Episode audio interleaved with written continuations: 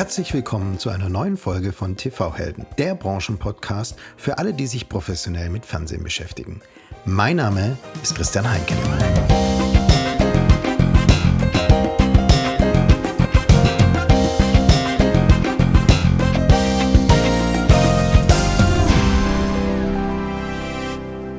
Und jetzt freue ich mich auf einen ganz besonderen Gast. Er verantwortet die Distribution von Pay-TV und Free-TV-Sendern. Seine Sender sind über SAT, Kabel, IPTV, DVB-T und OTT verfügbar. Eine eigene Streaming-App hat diese Sendergruppe sowieso und wenn es sein muss, dann sind die Inhalte auch auf YouTube. Er ist auf jedem Event anzutreffen, engagiert sich in den Verbänden und bei Standardisierungsfragen und hat so in 22 Jahren in der TV-Branche ein einzigartiges Netzwerk in Deutschland, Österreich und in der Schweiz aufgebaut. Kurzum, für mich ist er Mr. Distribution. Und wenn er gerade nicht Sport oder E-Sport vermarktet, dann ist er selber beim Snowboarden. Herzlich willkommen, Andreas Gerhardt, Chief Distribution Officer bei der Sport 1 GmbH. Hallo, äh, lieber Christian. Ähm, ich freue mich sehr, hier eingeladen zu sein und zu sprechen. Vielen, vielen Dank. Und ähm, ja, es ist, äh, ist mich jetzt gerade auch ein bisschen dran erinnert, wie alt ich schon bin, weil ich schon ein bisschen, bisschen arbeite. Man verliert es ab und zu so ein bisschen aus den Augen. Aber es ist doch eine ganz schöne Zeit. Und ähm, uns beide teilt ja da auch eine recht lange gemeinsame berufliche ähm, Zeit. Und genau, das ist äh, schön hier zu sein. Und ähm, genau. Wir wollen heute über Sport reden, auch wenn es äh, Fernsehsport und E-Sport ist. Drei Themen habe ich äh, vorbereitet äh, für dich, Andreas, also über die ich gerne sprechen möchte. Das erste ist natürlich über dich. Ne? Ähm, ähm, da Schwerpunktthema so ein bisschen, wie du es geschafft hast, dann ähm, nach der Abstinenz, die du hattest, wieder in die TV-Branche zurückzukommen. Das zweite Thema, die Herausforderung, Sportrechte zu sichern und zu refinanzieren. Und drittes Kernthema E-Sports als lineares Programm. Ist E-Sports ein Nischenprodukt oder ein Erfolgsmodell? Also, fangen wir an. Ähm, fangen wir an mit dir. Ich habe eingangs dich tituliert als Mr. Distribution. Wie komme ich drauf? Naja, deine Vita ist sehr durch Verbreitungsthemen äh, von TV-Sendern geprägt. Erstens, du bist natürlich Jurist und hast an der Universität ähm, Regensburg studiert.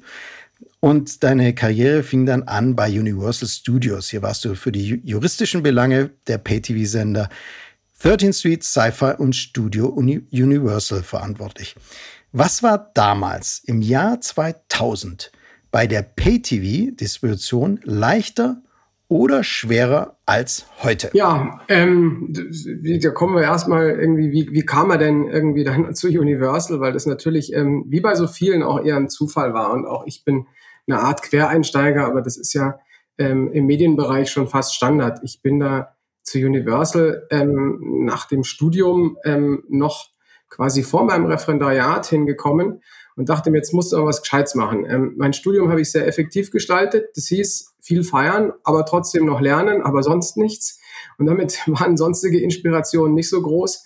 Und ich habe da gedacht, jetzt musst du mal was Gescheites machen, machst ein Praktikum. Und dann ist ein Sport, das, wie würde es zum aktuellen passen, für ein, für ein Sportevent geplatzt, kurzfristig, es war was im Snowboard-Bereich. Und ähm, ich bin über Beziehungen zu Universal gekommen. Ich wusste überhaupt nicht, was es ist, muss ich ganz ehrlich sagen. Und es war ein Marketingpraktikum. Ich habe tatsächlich Gewinnspiele ausgewertet. Also es war wirklich ähm, ganz, ganz äh, solide Arbeit. Und als ich mein Praktikum abgeschlossen habe, wäre mein Referendariat losgegangen oder ist losgegangen. Und äh, merkte plötzlich der Finanzchef, dass ich Jurist bin. Das wusste er vorher gar nicht und sagte, ey, ich können wir gebrauchen, komm morgen wieder. Und hat kurz mit Wolfram Winter Rücksprache gehalten und ähm, ich kam am nächsten Tag wieder und habe dann als Referendar dort angefangen. Und das ist natürlich toll in so einem kleinen Unternehmen. Damals Universal, wirklich ein, äh, ein 20 Leute, Schackstraße in der Nähe des Siegestors in München in einem Altbau. Das war total familiär und klein. Und ich kann für mich nur sagen, dass es für mich deswegen einfach auch perfekt war zu lernen. Also es war viel Learning by Doing. Muss ehrlicherweise sagen, es ging gut, glücklicherweise. Ähm, erst etwas später kam mit Moira China dann meine erste juristische Chefin. Aber ich habe halt alles gemacht. Also ich habe Hollywood-Studio-Verträge, Mietverträge, Sales-Verträge und ähm, es war die komplette Bandbreite dabei und ich glaube, das ist zum Lernen im Medienbereich total gut. Und ähm, da muss man sagen, ähm, die schwierigsten waren immer die mit der Mutter. Das muss ich sagen. Das äh, komplexeste war immer die Verhandlung mit den äh, Filmstudios selbst. Ähm, da musste man den Vertrag machen. Deswegen haben sie es einem auch nicht leicht gemacht. Ja. Aber ich glaube, dass so eine breite Basis im kleinen Unternehmen super ist. Aber man wird ja im Alter auch entsetzlich tolerant und ähm, so muss der eigene Weg ja nicht für alle der beste sein. Ich kann nur sagen, dass es für mich sehr, sehr gut war, habe immer meine Augen auch offen gehalten und nicht nur das Unternehmen gesehen und ähm, deswegen lief das eigentlich für mich ganz gut. Jetzt zu deiner eigentlichen Frage auch, ähm, damals leichter oder schwerer? Ja. Wolfram Winter, ja, mein damaliger Chef, ja, nicht unbekannt, hat irgendwann mal so ein Meeting, das, da war ich glaube ich sogar noch Marketingpraktikant, relativ früh ähm, uns zusammengeholt. Klassisch, hat er eh gerne gemacht, hat auch gern geredet und meinte irgendwie, ihr wisst gar nicht, was ihr seid. Ihr seid einzigartig. Euer Sender ist für Jahre verkauft, für viele Jahre verkauft. Und es ist so. Es ist quasi ein Deckel drauf. Und ähm, das war mir damals gar nicht so bewusst. Aber Mai, ähm, wo kam, wo ist die Geburtsstunde der Universal Pace Ender her? Das ist ein Output-Deal von Universal Studios mit Kirch gewesen. Und da stand in einem Passus, den ich dann später selbst auch noch ähm, kennengelernt habe und durchaus ab und an geprüft habe, stand irgendwie in acht Sätzen eines 100-Seiten-Vertrages drin, und außerdem kauft ihr für zehn Jahre Pay-TV-Sender zum Preis X. Hm. So war es. Also die waren letztendlich dort gesetzt für einen wirklich guten Preis. Und ich muss aber ganz klar sagen, dafür, dass der Preis gut war, hat man damals ähm, exzellente leidenschaftliche Arbeit gemacht hat sich nicht auf den Lorbeeren ausgeruht. Die Lorbeeren waren mal weg, weil dann irgendwann, und jetzt wird es nämlich auch damals schwer, schwer, kam für uns viele bekannt die Insolvenz von Kirch. Da war es Schluss mit Retreats in Barcelona, einem Shocking Short. Ich habe den Vertrag zum ersten Shocking Short Award gemacht. Ähm, das Budget dieses einen Events war ein Vielfaches, also wirklich ein Vielfaches des Jahresbudgets heutiger Sender. Ja? Und wie gesagt, wir lebten da wirklich sehr, sehr gut. Und plötzlich kam die Insolvenz und es wurde einfach nicht mehr gezahlt. Und da hat Universal tatsächlich langen Atem bewiesen und das die Unternehmung unterstützt. Man musste sich damals dann auch umschauen, auch nach anderen Partnern und so weiter. Also es ist wirklich, es ist dann auch ähm, damals schon schwer geworden. So wie ich es heute auch sage, stetiger Kampf um die Partnerschaften. Nichts ist da mehr gesetzt.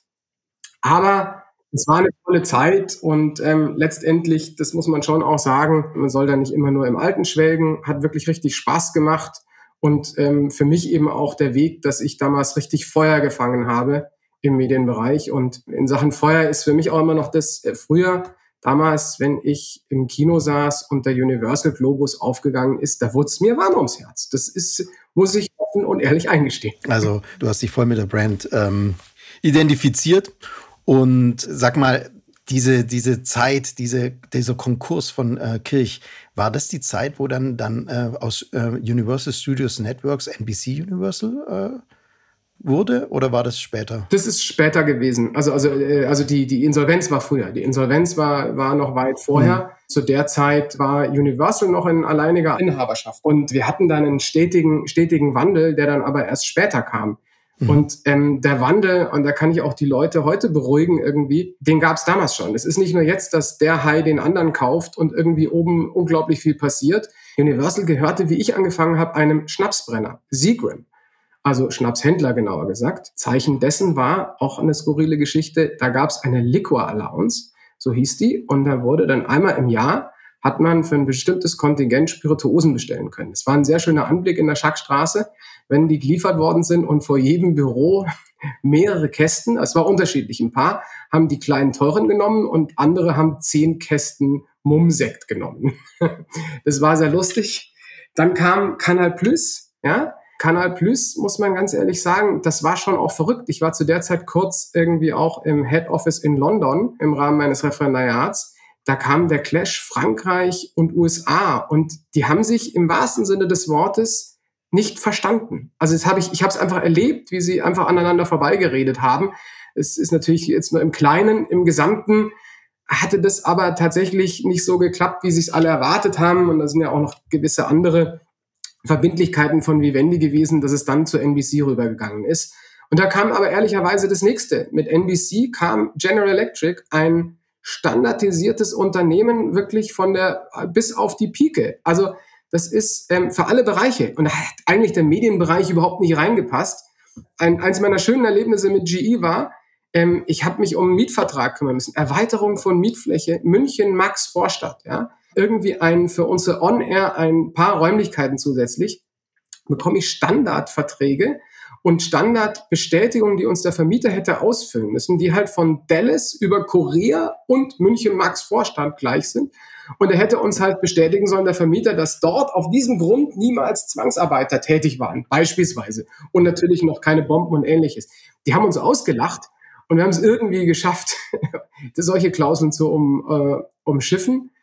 Ähm, also ich will damit nur sagen, oben ist da immer viel passiert.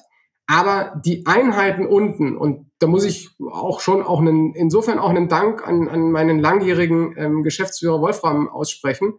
Wolfram Winter hat es immer geschafft, dass selbst wenn oben viel passiert ist, ob das die Insolvenz war oder ob jetzt da wirklich ein völlig neuer Verrückter reingekommen ist und die definitiv wieder wildeste neue Reporting-Formen hatten, hat er eigentlich im unteren Bereich die Ruhe irgendwie ähm, gehalten im Unternehmen und ich glaube, das ist auch ähm, tatsächlich äh, nicht nur dafür, aber auf alle Fälle dafür Dank an ihn, äh, weil er das geschafft hat. Also in Richtung oben haben wir nicht viel mitgekriegt. Aber im Unternehmen ist natürlich die Post abgegangen. Also es kam irgendwie, es kam Giga dazu. Ähm, ein tolles Produkt, leider zur falschen Zeit, weil mhm. die Hollywood First Strategie leider halt dann, der dann auch Giga zum Opfer gefallen ist. Und äh, mit dem Joint Venture, mit ähm, History, das war eine tolle Sache, die dazu gekommen ist aber fairerweise und auch für mich das Größte war damals Free TV. Also mit das vierte, ein Free TV-Sender, der natürlich trotzdem, ich will keinen Pay TV-Sender schlecht machen, aber das ist nochmal, wir haben es selbst gesehen, das ist nochmal so ein anderes, so ein anderer Aufwand, auch Personalaufwand. Also wir haben uns halt eher verdreifacht, vervierfacht. Also es ist wirklich, es ist explosionsartig nach oben gegangen und auch für mich war es immer wieder was Neues und immer wenn ich überlegt habe, oh, jetzt müsste ich mal was anderes machen, woanders hingehen, kam irgendwas dazu. Mhm. Also deswegen spannende Zeit, viel, viel passiert, ähm, da auch äh, glücklicherweise dabei gewesen und ähm, immer spannend geblieben. Also es haben sich zwei Sachen durchgezogen in deiner ähm, Karriere, das Feiern. Das hat im Studium angefangen und ging dann über die jährliche ähm, Sektbestellung äh, weiter. Natürlich äh, auch äh, die großen goldenen äh, Zeiten des Pay-TV mit den großen ähm, Awards und Feiern. Das andere war natürlich der Wandel und da hast du es schon angesprochen. Das vierte war einer äh, der Free-TV-Sender von äh, NBC Universal und letztendlich wurde dann das vierte, weil es lange defizitär war oder ich glaube ich letztendlich immer, an Mini Movie International verkauft das war, glaube ich, eine reine russische Gesellschaft, oder? Ja, ja richtig, genau. Ich glaube, das war die Zeit, wo wir uns auch kennengelernt haben. Äh, ich kann mich irgendwie an, an, äh, in einer Villa in München an Verhandlungen erinnern. Äh, Fakt war aber, dass das vierte wurde, war ja dann verkauft und du bist mit das vierte mitgegangen. Wie schmerzhaft war denn für dich der Wandel jetzt von einer World Brand wie Universal, mit der du dich identifizieren konntest in jedem Kino, zu dem Nischensender oder dem reinen Nischensender das vierte? Ja, das ist natürlich schon spannend gewesen. Also genauer gesagt war ich ja ganz kurz weg. Ich habe ein kurzes, irgendwann war dann auch das vierte genug für mich und Universal, hatte ein kurzes Gastspiel in Salzburg bei Red Bull und genau in der Zeit wurde er verkauft. Also gab vorher schon mehrere Anläufe und ohne Details zu nennen, du hast völlig recht, äh, der Profit, die Ansprüche waren immer viel, viel größer aus Hollywood als das, was man erfüllen konnte oder aus dem Werbemarkt rausholen konnte. Das hat das ist, hat, hat so nicht geklappt und man war auch nicht gewillt, anders wie es jetzt Disney macht, auch ähm, da dann richtig rein zu investieren und das als Aushängeschild zu sehen. Ähm, die besten Filme von Universal waren stets bei RTL im Übrigen. Also man hat es dann schon auch irgendwie ähm, auf verschiedene Ebenen gemacht. Genau.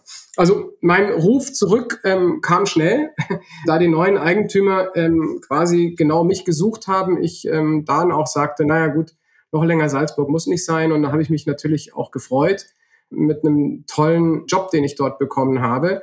Und es war natürlich ein totaler Kulturwandel. Für mich war es auch zum ersten Mal ein reines inhabergeführtes Unternehmen. Ja, es ist ein Russen mit Dimitri Lesnevsky gewesen, ähm, dem letztendlich das Unternehmen gehört hat, mit ähm, äh, typisch russischen Unternehmensverflechtungen, die auch irgendwelche Zwischenstationen irgendwo steuerlich machen.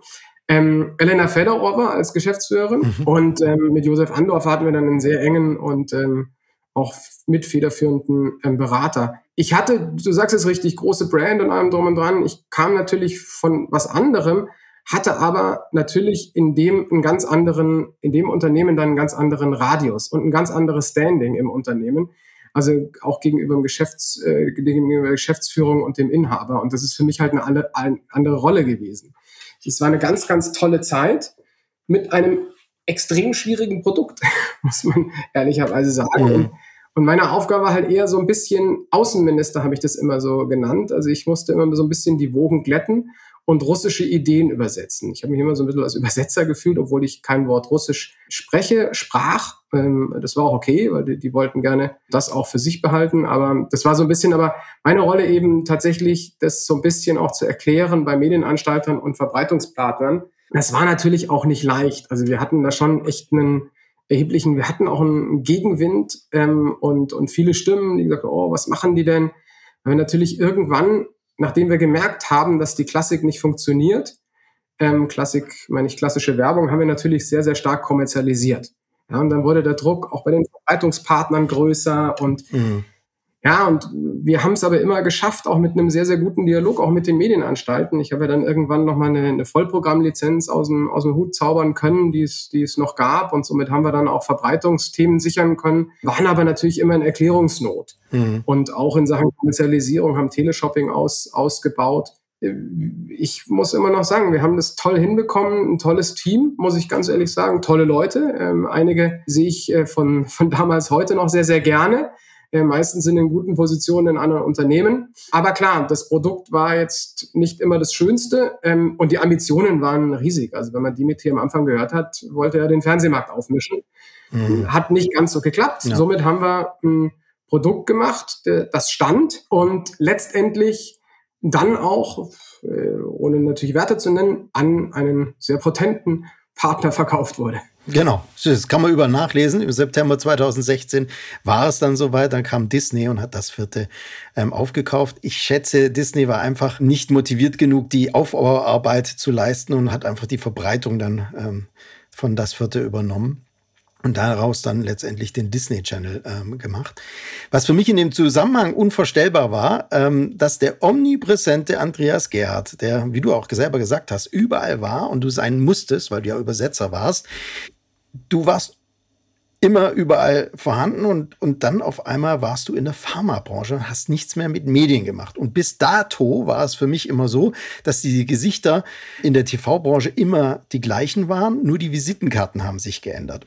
Und für, gefühlt für mich warst du der Erste, der aus der Branche raus warst. Und ich dachte, ne, das ist wie beim Boxen, they never come back.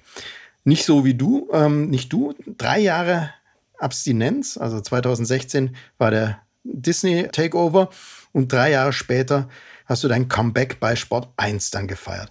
Wie hast du das gemacht? Wie bist du dabei geblieben? Wie kon konntest du zurück von der Pharmabranche in die TV-Branche? Also genau, erst nochmal eben, eben zu dem, was Disney gemacht hat und genauso ist es. Die Verbreitung war damals natürlich ein erhebliches Asset. Es gab analoge Verbreitungen, das war eigentlich das Kernasset, was, was der Sender hatte. Sie konnten gleich darauf aufbauen und somit war das äh, letztendlich für alle Seiten, für die meisten Seiten ein guter Deal bedeutete aber ja dann für mich auch übrigens auch sehr kurzfristig, dass ich raus musste, hatte ich auch nicht ganz, nicht immer erwartet. Und deswegen war das dann schon auch plötzlich, aber deswegen insgesamt nicht unerwartet, da ich ähm, wesentlich auf der Verkäuferseite stand und den Deal auch begleitet habe gegen Hundertschaften von Disney und ihren Anwälten und Steuerberatern.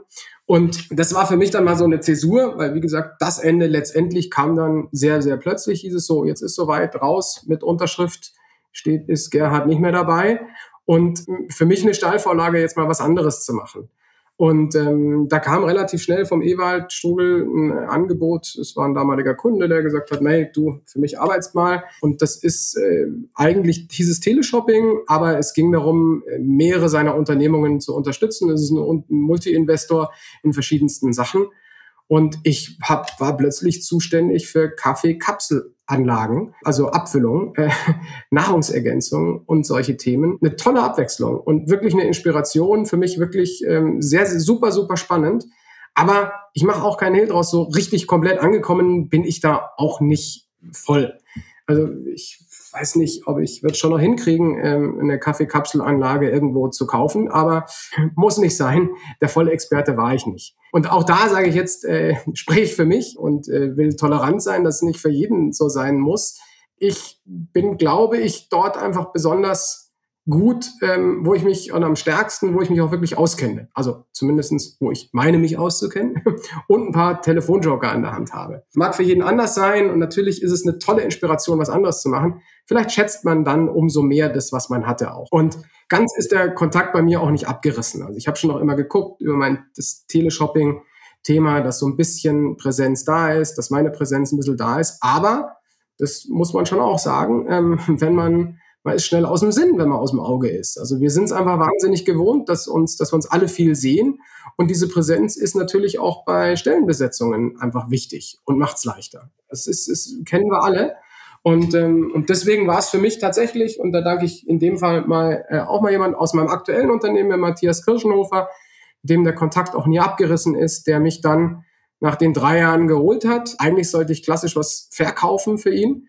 Aber dann hat er mich, hat er mich dann eine Woche bevor, also mein Vertrag war unterzeichnet, eine Woche vorher angerufen und gesagt, Andi, äh, du, äh, ich hätte auch noch ein Thema in der Distribution. Magst du nicht vielleicht Distribution machen? Ähm, kannst ja mal drüber schlafen. Da kommt der Satz, der bei mir äh, darauf immer folgt. Nachts schlafe ich übrigens. Da denke ich nicht. Also ich mach's. ähm, das war's, auch nie bereut. Ähm, hab dann statt äh, klassischem äh, Verkauf habe ich gleich äh, die Distribution gemacht und habe mich sehr gefreut, wieder zurückzukommen und konnte auf alte Kontakte aufbauen, auf mein Netzwerk, auf mein Wissen ähm, und somit ja, war die Zeit nicht so lange, ähm, dass ich ganz raus gewesen wäre und bin sehr, sehr froh, wieder da zu sein. Jetzt bist du schon über fünf Jahre bei Sport 1 und mittlerweile Chief Distribution Officer. Du sitzt im Aufsichtsrat der AGF Videoforschung und leitest beim VNet den Arbeitskreis Sparten- und Zielgruppensender. Sparten- und Zielgruppensender, das Thema. Wie schwer ist es denn für einen Spartensender wie Sport 1, sich gegenüber den großen Mediengruppen zu behaupten? Deutsche Medienlandschaft ist sehr hart. Gut, jeder sagt immer, sein, sein Medienmarkt ist was Besonderes. Aber es ist natürlich tatsächlich, wenn man so ein bisschen ähm, ins Ausland blickt ähm, und sieht, jetzt mal ganz unabhängig von den Gaffers und was auch alles kommt. Wir haben extrem starkes öffentlich-rechtliches Angebot und zwei dominante private Bewegtbild-Medienhäuser, so nenne ich sie mal. weil ähm, sie sind ja keine klassischen Fernsehunternehmen mehr. Die machen für sich genommen alle einen tollen Job. Und hier auch mal so ein Bekenntnis von mir, ein klares Bekenntnis zum öffentlich-rechtlichen Rundfunk. Das ist gut und wertvoll. Und es ist auch ein Bekenntnis ähm, äh, zu RTL und Pro7, die es wirklich gut machen. Also das steht ähm, definitiv steht es da und ähm, das finde ich auch absolut. Ich bin natürlich trotzdem so ein bisschen der Meinung, dass das alles ein bisschen weit expandiert und die Frage ist, wie weit äh, müssen sie was machen? Und da sage ich dann letztendlich, ich glaube, es wäre ähm, einfach wichtig. Also wir haben einen tollen pluralen Markt in Deutschland und da sollten wir einfach darauf achten, dass nicht wenige viel zeigen, ja, sondern dass es auch viele Anbieter gibt. Ja? Also mein Schlüsselwort und mit dem ziehe ich auch immer durch die Gassen, ist die Anbietervielfalt. Und die sollte halt letztendlich von Politik und Aufsicht auch geschützt werden. Mhm. Und diesen Schutz, den brauchen halt gerade die kleinen Anbieter, also diesen Überlebensschutz, weil es da immer enger wird als die großen. Ja. Letztendlich äh, hilft aber das Jammern nichts. Also wir wollen da ja bestehen und wir wollen da dabei sein. Ähm, aber ich glaube, so ein bisschen Unterstützung, ein bisschen einfacheres, besseres Marktumfeld für alle ähm, mit dem Gesichtspunkt und dem, dem Wissen, dass auch ein vielfältiger Medienmarkt ähm, einfach uns auch ausmacht und nicht eben so einseitig ist, wie es in anderen Ländern ist. Das ist, glaube ich, ganz, ganz wesentlich. Und ähm, da müssen wir hin. Und mal individuell sind es halt auch so Punkte, wie wir da mit Sport 1 arbeiten. Nicht nur, dass wir die kleinen Unabhängigen sind, die auch nicht mal irgendein Studio im Hintergrund haben. Darf man auch nicht vergessen, so die, mit denen ich hier Hand in Hand teilweise zu den ähm, Staatskanzleien schreite, da ist dann am Ende des Tages oft auch ein Studio dahinter oder die haben sich gegenseitig gekauft. Ähm, das ist äh, Spartensender und äh, Unabhängige ähm, sind nicht alle so klein und unabhängig wie wir. Und das eine ist eben, sage ich mal, diese echte Unabhängigkeit und das andere ist natürlich trotzdem auch inhaltlich. Sagen wir halt trotzdem, wir machen halt auch, wir machen nicht nur Fußball, wir machen nicht nur das, was super, super populär ist, sondern wir machen auch Eishockey, Basketball, Handball, äh, Volleyball. Das sind alles Sachen, die sonst im Free TV vielleicht überhaupt nicht stattfinden können. Und es ist natürlich auch wahnsinnig wichtig, solche Inhalte äh, ins Free TV zu bringen, das was einer breiten Masse auch zeigen kann. Und das ist, glaube ich, so, sind so diese regulatorischen ähm, Stellschrauben, an denen wir versuchen zu drehen, beziehungsweise die darzustellen, aber ganz offen äh, so ein bisschen Flankierung und Unterstützung können wir durchaus auch gebrauchen. Ja. Ihr bezeichnet euch selber als die führende 360-Grad-Sportplattform im deutschsprachigen Raum.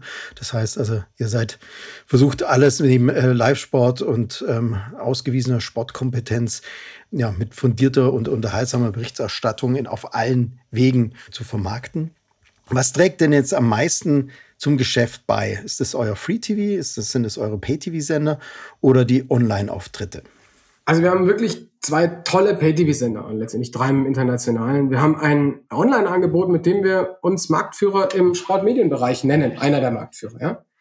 Und trotzdem ist es das Free TV, was sehr wesentlich und hauptsächlich unser Geschäft trägt. Das muss man ganz klar sagen. Also und das Free TV-Geschäft, das nicht unbedingt in allererster Reihe beim Gesamtmarktanteil steht. Das ist schon immer ganz lustig, die, die Differenz im Online-Bereich ganz vorne und im Free TV mit einem Prozent.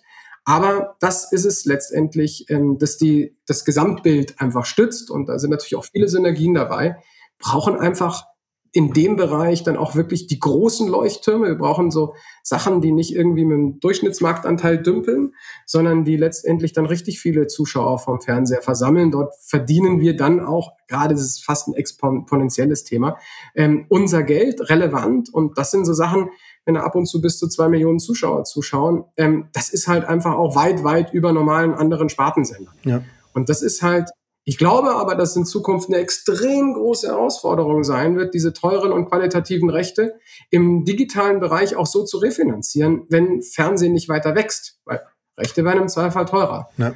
Und ähm, Niedergang TV noch lang nicht. Aber TV funktioniert und, und, und wir müssen uns dann natürlich auch weiter wandeln.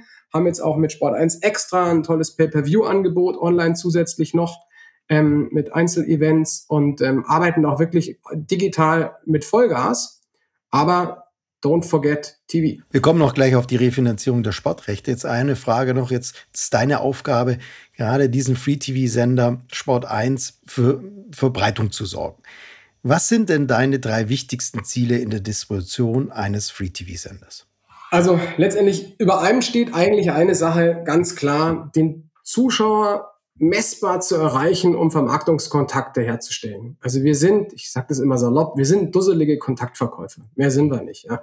Und da muss man natürlich auch aus dem Distributionsbereich immer sehen, dass diese Distributionsrückflüsse ähm, alleine, ja, also das zwar meine direkten Ziele sind, bei weitem keinen Sender refinanzieren, sondern wir brauchen einfach vermarktbare Kontakte.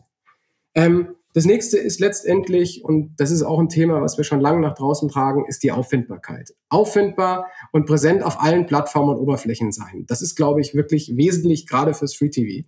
Und das dritte ist so ein bisschen Aussteuerungsthema. Also das ist natürlich die Frage, die optimale Aussteuerung der Verbreitung mit Blick auf die Kommerzialisierungsmöglichkeiten auf den jeweiligen Plattformen. Und da ist so das Thema, dass wir letztendlich bei uns jetzt immer mehr aufkommt. Also wir sind ähm, mit unserem Produkt natürlich auch als Stream und in der App verfügbar. Wir sind aber mit Events auch auf YouTube und Facebook oder jetzt sogar äh, gerade TikTok. Siehe, siehe auch mit der Darts, mit der Darts WM. Und ähm, da ist natürlich, da habe ich mit den Digitalen durchaus auch immer meine Auseinandersetzungen, wie wir das jetzt optimal machen, äh, was am besten ist und was, was Sinn macht. Und äh, da wird natürlich so ein Mensch wie ich, der früher noch für analoges Fernsehen zuständig war, gerne mal, ähm, ich wurde von den äh, Digitalen als äh, Fred Feuerstein ähm, bezeichnet, hat sich aber der, da mein, mein lieber mein lieber und geschätzter Olaf Schröder hatte aber ähm, daraufhin gesagt, Moment mal, nee, nee, du bist nicht Fred, du bist Barney Geröllheimer. Das war der Kleine. also wir sind so ein bisschen die, wir werden so ein bisschen als die, als die Old Crew und graue Haare habe ich ja auch, ähm, so ein bisschen bezeichnet. Aber wir stellen eigentlich immer nur so ein bisschen, ich stelle mir da oft die Frage, es geht nicht alles irgendwie nur um Reichweite. Also das ist immer so die Frage und das ist natürlich bei den Digitalen ganz extrem. Die wollen immer Reichweite, Reichweite. Wenn man es mal genau guckt und wie sich so ein View kommerzialisiert, das machen die natürlich, äh, dann ist es höchst unterschiedlich. Also das ist dann auch nicht die Lösung zu sagen, hey, da kommerzialisiert sich's besser, ähm, deswegen machen wir nur noch das, äh, weil ähm, das ist einfach sehr, sehr divers zu sehen und da komme ich auch von diesem, von dieser Aussteuerung her, ähm, dass das so eine, eine der Herausforderungen ist. Ähm, und wir machen dann letztendlich, machen wir YouTube, Facebook und wie gesagt sogar TikTok, aber das ist dann ja auch eine Teil so ein bisschen Marketing. Aber eins darf man nicht vergessen. Wir machen mit ähm, hohen, also wir machen ohne angemessene Refinanzierung letztendlich, machen wir mit sehr, sehr teuren Rechten die Plattformen größer. Und später sind die dann angeblich alternativlos für die Verbreitung unserer Inhalte. Also das ist schon so ein, so ein bisschen, äh, es ist ein Spagat, den wir da gehen, ähm, den wir aber gerne gehen. Also das heißt, es ist überhaupt gar kein Abgesang und kein YouTube oder kein Facebook. Aber man muss es ein bisschen differenzierter sehen und, äh, hin, und der Mix muss stimmen. Und da gibt es durchaus im Hause hin und wieder so ein bisschen Auseinandersetzungen, die aber genau richtig sind. Also die muss es geben. Und, ähm, und ich äh, versuche auf diesem Wege nochmal klarzumachen, ich bin zwar alt und grauhaarig, aber habe durchaus auch Verständnis für die ganzen neuen Verbreitungswege und wir machen sie alle mit. Also wir machen ob das ein, äh, wir von Anfang an auf OTTs gesetzt und ähm, ich bin auch nicht immer gegen gegen irgendwas in einem Facebook-Livestream zu bringen, auch wenn wir dort äh, quasi fast keinen Euro machen. Barney oder nein, Andreas, äh, du hast es angesprochen, Sperrrechte sind wirklich die teuersten Rechte im Markt, ne? teuer, weil sie jeder haben möchte, ähm, hauptsächlich aus äh, Vermarktungszwecken, ähm, aber auch teuer, weil nach der Live-Ausstrahlung sind sie eigentlich nichts mehr wert. Jetzt habt ihr mit der Darts-WM, die du auch angesprochen hast, ähm, absolute historische Quoten erreicht mit Sport 1.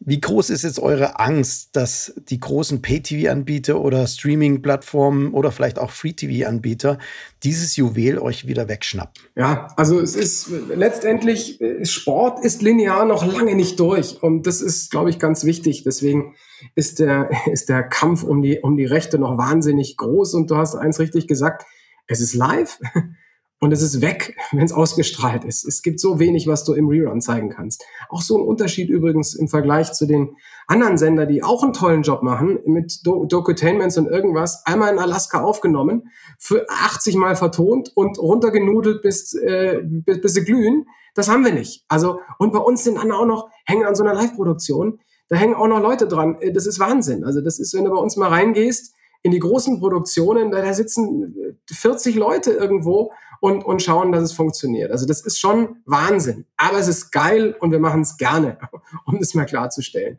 Aber letztendlich konkurrieren wir hier in dem Feld gegen alle. Also das ist ja nicht nur der Zone. Die öffentlich-rechtlichen kaufen Sportrechte. Die großen Gruppen ähm, haben wir jetzt auch wieder gesehen mit der Europa League. Ähm, und äh, Sky und dann kommt noch ein Amazon dazu. Also es ist wirklich, das ist schon ein Haifischbecken, in dem wir sind und das wird nicht leichter. Machen wir gar keinen Hehl draus. Und ähm, sowas, es geht auch viel um Partnerschaften, da sind wir auch groß drin, haben wir ganz viel. Und Darts im Übrigen, ähm, Christian, ist so ein Thema. Darts haben wir in dem Fall gemeinsam mit der Zone. Und es hat trotzdem furios funktioniert und ich glaube auch für beide. Aber auch klar, das ist ein Beispiel, da sind wir Opfer des Erfolgs, weil es so ein Thema gewesen, worauf wir ganz früh gesetzt haben, ist ähm, Zeiten, zu denen wir ausgelacht worden sind, es von mhm. Jahr zu Jahr besser wird und du brauchst ja nicht meinen, dass du dafür irgendwie belohnt wirst, Du wirst damit belohnt, dass es von Rechte zu per äh, Periode zu Rechte Periode erheblich teurer wird, weil die anderen auch äh, Begehrlichkeiten geweckt haben. Mhm. Und das ist schon Wahnsinn. Aber auf der anderen Seite ist Darts auch so ein Beispiel, finde ich. Ähm, das braucht das Free TV Lagerfeuer. Und das geht ja anderen Sportarten auch ganz viel so. Ähm, fernab der großen Fußballrechte ähm, muss man einfach auch schauen, dass es eine gute Free TV Coverage gibt. Verlässlich mit einem Partner, wo es auch reinpasst und ich glaube, da ähm, hat Sport 1 definitiv auch noch eine wichtige Rolle. Dann seid ihr als Sport 1 so ein bisschen wie Freiburg in der Bundesliga. Ihr entwickelt die ganzen Themen und die ganzen guten Spieler. Und sobald sie gut sind, äh, werden sie von den Großen äh, weggeschnappt. Jetzt habt ihr euch ein neues äh, Thema oder jetzt äh, seit zwei Jahren, über zwei Jahren ein neues Thema ähm, äh, Sport ähm, angenähert, und zwar E-Sports. Ne, ihr habt den Pay-TV-Sender eSports One für Deutschland, Österreich und die Schweiz. Und im November 2020 ist dann der paneuropäische Pay-TV-Sender eSports One, anders geschrieben, ähm, One ausgeschrieben, gestartet. Ihr zeigt also jetzt Gaming-Wettkämpfe im linearen Fernsehen. Und euer Anspruch ist es mit eSport One, das Leitmedium im deutschsprachigen eSports, in der eSports Community zu werden oder zu sein was, wer ist, sind denn eure Zuschauer und was unterscheidet euch von Twitch? Genau, also wir wollen hier letztendlich auch nicht mit Twitch direkt konkurrieren. Aber in Zeiten von Twitch und Livestreaming-Plattformen, wo alles irgendwie da ist, ja, alles und ähm, ganz viel dann auch ohne Bearbeitung oder selbst hochgestellt wird, wollten wir einfach ein hochwertiges Angebot erstellen, was im Prinzip für den TV passt, auf den großen Bildschirm passt und was einem Zuschauer einen Mehrwert gibt. Und dann natürlich, wenn wir es machen mit unserem journalistischen Anspruch, ähm, dass wir dann auch einen viel größeren und viel breiteren Zugang den Leuten ermöglichen zu diesem heißen aufsteigenden Thema. Und ich glaube, es insgesamt ist es ja auch total fragmentiert, was wie wo ist. Und das haben wir schon lange gelernt. Äh, alles zu haben heißt noch lange nicht zu wissen, was am besten läuft. Das muss man dann auch erstmal finden. Und da haben wir so ein, auch ein Buzzword, was wir sehr, sehr gerne verwenden, dass wir so ein bisschen der Kompass sein wollen, indem wir wesentliche Sachen dort abbilden und mit einer eigenen Redaktion. Wir ordnen das ein, wir analysieren es mit allem drum und dran ähm, dass das unsere Stärken sind und dann noch mit ein, natürlich eine hohe Qualität, dass es am großen Bildschirm ist. Ich glaube, das ist so ein bisschen auch unser, unser Schlüssel, ähm, wie wir quasi diesem, mit, an dieses Thema rangehen. Und das steht neben Twitch und das werden wir damit auch nicht weg ver verdrängen können. Aber das Hauptaugenmerk auch für dich sind dann natürlich die Events, auf die wir gehen. Mhm. Jetzt mal Hand aufs Herz. Ähm, also ich bin kein Gamer, aber wahrscheinlich bin ich auch die Zielgruppe, die ihr ansprechen wollt und vielleicht für E-Sports begeistern wollt. Jetzt klär mir mal bitte auf, wo, wo liegt die Faszination am E-Sports? den ich mir vom Fernsehsessel aus anschauen kann. Ich musste da auch lernen. Ja, bin ja auch schon mehrfach strapaziert, nicht mehr der Allerjüngste. Und ich bin an dem Thema auch nicht nah dran gewesen. Meine Jungs ähm, sind da auch noch, äh, ja, oder kommen jetzt erst langsam in die Themen etwas mehr rein. Und ähm, ich habe das auch noch nicht ganz verstanden, wo die große Faszination ist. Und dann bin ich einfach mal, ähm, wie wir den Sender ähm, aufgebaut haben, in der, in der Vorbereitungsphase bin ich einfach mal nach Köln in die Laxenz Arena gegangen, zu so einem Event dort. Und wie ich dann gesehen habe, was dort passiert oder was da los ist, muss ich ganz ehrlich sagen, habe natürlich privat und beruflich schon das ein oder andere Sportevent gesehen, das steht in gar keinem nach. Also die standen Schlange an den, ähm, an den Ständen, wo es Merchandise, T-Shirts und Trikots gab. Da ist eine Mannschaft unten rein und die sind ausgeflippt, die Leute. Und dann gucken die zu und fiebern mit. Also das ist, das sind spannende Events, absolut. Und wie ich das gesehen habe, habe ich gemerkt, da steckt richtig was dahinter. Ähm, das ist geil. Ähm, und ähm, ich glaube, dass das was ist. Und, und genau so gehen wir das ganze Thema auch an. Ähm, mein nächstes Event war dann in Katowice, wo eigentlich die Hütte total gebrannt hätte in Polen, aber leider kam ein kleiner Virus dazwischen und die Halle war ähm, sehr kurzfristig leer. Aber nichtsdestotrotz wir gehen ran, machen die Events groß und wir produzieren die, als wäre es die Champions League. Also am Anfang war ich immer ganz stolz, weil wir mittlerweile ein Studioumbau ist ein bisschen anders, aber am Anfang haben wir aus unserem alten Europa League Stadion, äh, Studio, mhm. haben wir produziert und sind genauso rangegangen. Und ich glaube, das soll diese Faszination bringen. Große Events, nicht irgendwie, da erklärt einer, wie man was gamet und weiß ich nicht was. Und deswegen geht es auch nicht um Zurückspulen. Die Highlights werden nochmal gezeigt. Mhm. Also das ist tatsächlich wie ein Sportevent, werden die behandelt genau so aufbereitet mit Highlights und allem drum und dran. Und dann nehmen wir uns eben auch die relevanten Events raus. Da ist nicht auch jeder gleich ähm, und bringen die dann auf unsere Sender. Übrigens auch durchaus, wenn es passt, auch ins Free TV. Mhm. Das muss passen, da passt auch nicht alles hin. Ins Free TV passen einfach Sachen, die noch mainstreamiger sind. Aber, ähm, ähm, und da gibt es einige, aber sonst eben mit eSports One eine Top-Adresse. Und jetzt habt ihr euren Footprint erweitert und habt im Oktober 2020 oder im November den Gaming-Sender eSports One ins Leben gerufen. 24-7-Programm mit über 1000 Live-Stunden pro Jahr. Ähm, ja, hauptsächlich auch internationale E-Sports-Events. Und ihr wollt jetzt einen paneuropäischen Sender oder habt damit einen paneuropäischen Sender ähm, kreiert, ähm, der von englischsprachigen Experten und Influencern äh, kommentiert wird und analysiert wird. Jetzt über ein Jahr später, auch in dieser nicht so einfachen Zeit, wie weit seid ihr eurem Ziel denn näher gekommen, nachhaltig diesen Sender in der Gesellschaft zu verankern? Ja, also es ist ähm, letztendlich war der, der Schritt natürlich ein kleinerer als woanders, weil wir wir hatten eh schon von internationalen Events berichtet. Das ist ein extrem international und ist auch auf dem deutschen Sender. Und so haben wir dann irgendwann gesagt, hey, macht es doch auch noch irgendwie im Ausland. Seid ihr pfiffige Kerlchen. Und so haben wir uns dann auf die Reise geschickt. Und es ist nicht 100% bildidentisch, aber ein großer Teil. Ähm, und aber mit einem eigenen Audiofeed.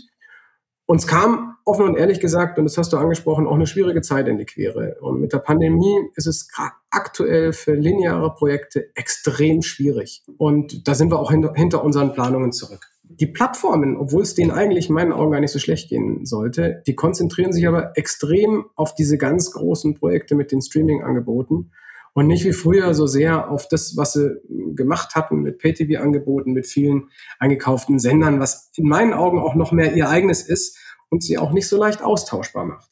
Also deswegen äh, sollen andere später mal bewerten, was der richtigere Weg ist. Aber ich sehe halt mit unserem Produkt eigentlich auch ein Top-Marketing-Tool, ähm, denn nur auf die Art und Weise und so kann eigentlich eine, eine Plattform so ein Thema claimen. Also es ist wahnsinnig schwierig, einzelne Themen über sei es über Netflix äh, oder auch äh, zu claimen darüber, dass ich, ähm, dass ich einen schnellen Internetzugang meinen Leuten mache und sie jetzt auf Twitch gehen können. Also mit, hier könnten sie damit arbeiten, aber das ist, das ist noch nicht so weit und deswegen hm. sind wir da tatsächlich noch ein bisschen, bisschen zurück mit den Planungen, aber weiterhin glaube, glauben wir extrem stark an unser Produkt und ich schaue mal, wo die internationale Reise hinführt. In Deutschland sind wir da sehr gut gesettelt.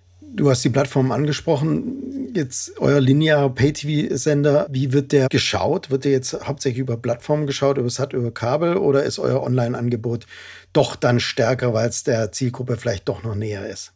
Wir machen, was wir können, wie man so steht. Ich habe das irgendwann, irgendwann habe ich schon mal die, die Antwort, warum, wie, wie kannst du einen Pay-TV-Sender machen, irgendwie mit dem Thema?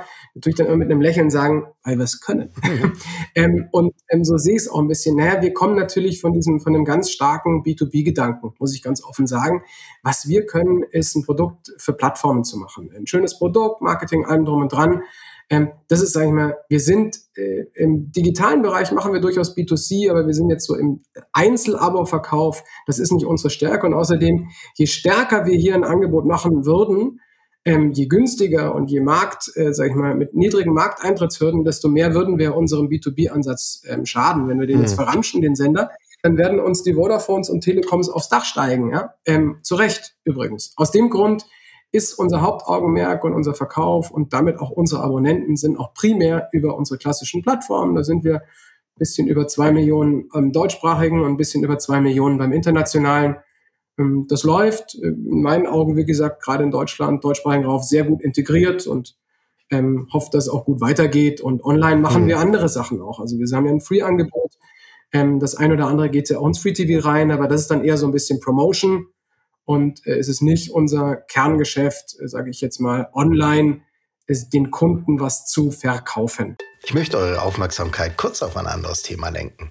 Der TV-Helden-Podcast behandelt ganz unterschiedliche Zukunftsthemen und Strategien.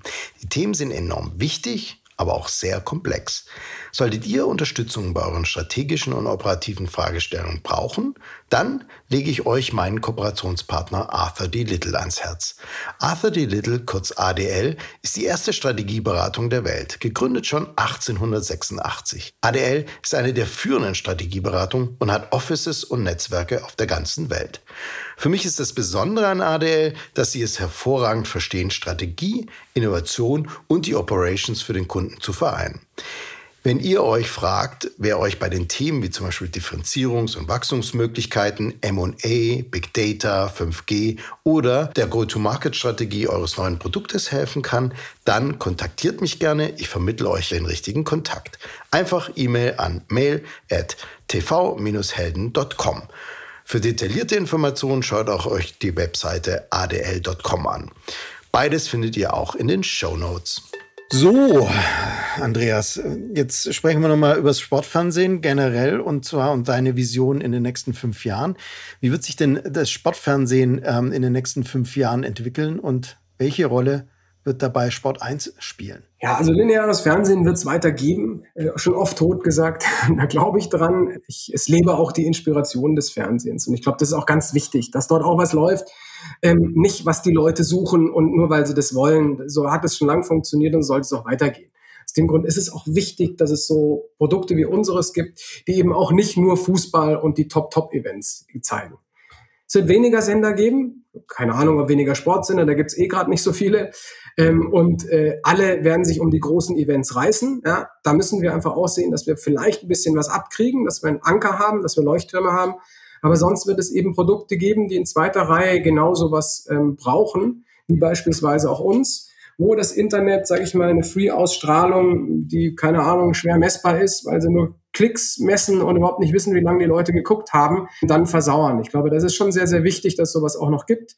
Und ich glaube, hm, es ist dann egal, wie das Produkt zum Kunden kommt, ähm, ob das in Sachen äh, Satellitenfernsehen ist, OTT. Wir machen doch eh schon alle alles. Also wir sind auf allen OTT-Plattformen vorhanden, wir haben einen eigenen Stream, wir haben Apps und so weiter. Und ähm, das befeuert natürlich schon, dass OTT weiter wachsen wird. Also die Einstiegshürde zur OTT ist immer geringer, die Leute haben es alle. Aber deswegen, sage ich mal, sind die klassischen linearen Wege noch lange nicht tot. Sport 1 gibt's über 25 Jahre und wird auch noch in fünf Jahren mitspielen. Vielleicht schaut's ein bisschen anders aus wie heute und wir werden unseren Digitalbereich tatsächlich einfach noch weiter, noch weiter ausbauen und noch stärker machen. Aber das gibt's noch, da bin ich mir sicher. Und wie hoch wird der Anteil von E-Sports an der gesamten Sportfernsehkonsum zukünftig sein? Ist ja auch so ein Thema, wie ich gerade sagte, so ein bisschen mit der Inspiration. Also es muss halt einfach auch da sein und dann werden es die Leute auch sehen. Wir schauen uns doch bei Olympia schauen wir uns doch Sachen an, äh, die wir gar nicht kennen, äh, die wir äh, niemals gucken würden ähm, und eigentlich auch im Fernsehen nicht vorkommen. Und genau so, das ist auch so ein bisschen dieses Inspiration. Und, ähm, und die weitere Professionalisierung und die Präsenz dieses Themas wird es natürlich im klassischen ähm, Medienbereich auch noch mehr E-Sports geben. Damit auch für eine breitere Kundenzielgruppe. Das wächst ja gerade extrem. Aber hier wird es sein wie bei anderen Sportarten. Es wird große Events äh, geben, die sich durchsetzen, für die vielleicht auch irgendein OTT-Anbieter mal Millionen zahlt. Ähm, und kleinere nicht so sehr. Also deswegen wird es nichts machen. Aber ja, E-Sports wird es noch mehr sein. Es wird gewisse Sachen, die im Free TV funktionieren, auch dort geben. Es wird Sachen geben, das Selbstverständnis, dass die Sachen, diese Sachen im, im Internet konsumiert werden, ist größer als bei anderen. Deswegen wird das sicher immer eine Basis bleiben. Aber es wird für die klassischen Medien noch interessanter werden. Wir sind dabei. Wunderbar. Andreas, du hast mich äh, schon fast oder auf jeden Fall überzeugt, mir äh, E-Sports anzuschauen. Ähm, deine Ausführungen haben mich auf jeden Fall ähm, überzeugt, dieses Thema zu verfolgen und als einer der kommenden wichtigen Entertainment-Themen auf der Agenda zu haben. Äh, generell ist es ja auch so, dass Gaming, es geht letztendlich immer um Kampf von Aufmerksamkeit und ein Gamer kann nicht gleichzeitig Fernsehen schauen. Und wenn jemand äh, viel spielt, dann ist er wahrscheinlich fürs Fernsehen verloren. Und deswegen ist es auch wichtig, über E-Sports die Gamer in die Fernsehwelt zurückzuholen. Ich danke dir. Vielen herzlichen Dank, dass du mit mir gemeinsam Folge 16 des TV-Helden-Podcasts gestaltet hast. Vielen Dank für deine Zeit. Der Dank zurück an dich, hat mich sehr gefreut. Alles Gute und bis bald. Und dir danke ich fürs Einschalten. Ich hoffe, die Folge ähm, von TV Helden hat dir gefallen. Falls ja, dann empfehle uns bitte weiter, denn Reichweite und Abrufzahlen sind auch des Podcasters Lohn. Ich danke ganz herzlich Arthur D. Little für die Unterstützung dieser Folge. Werbung ist auch für mich wichtig um die Produktionskosten referenzieren zu können. Bleibt gesund und auf Wiederhören wünscht Christian Heinke.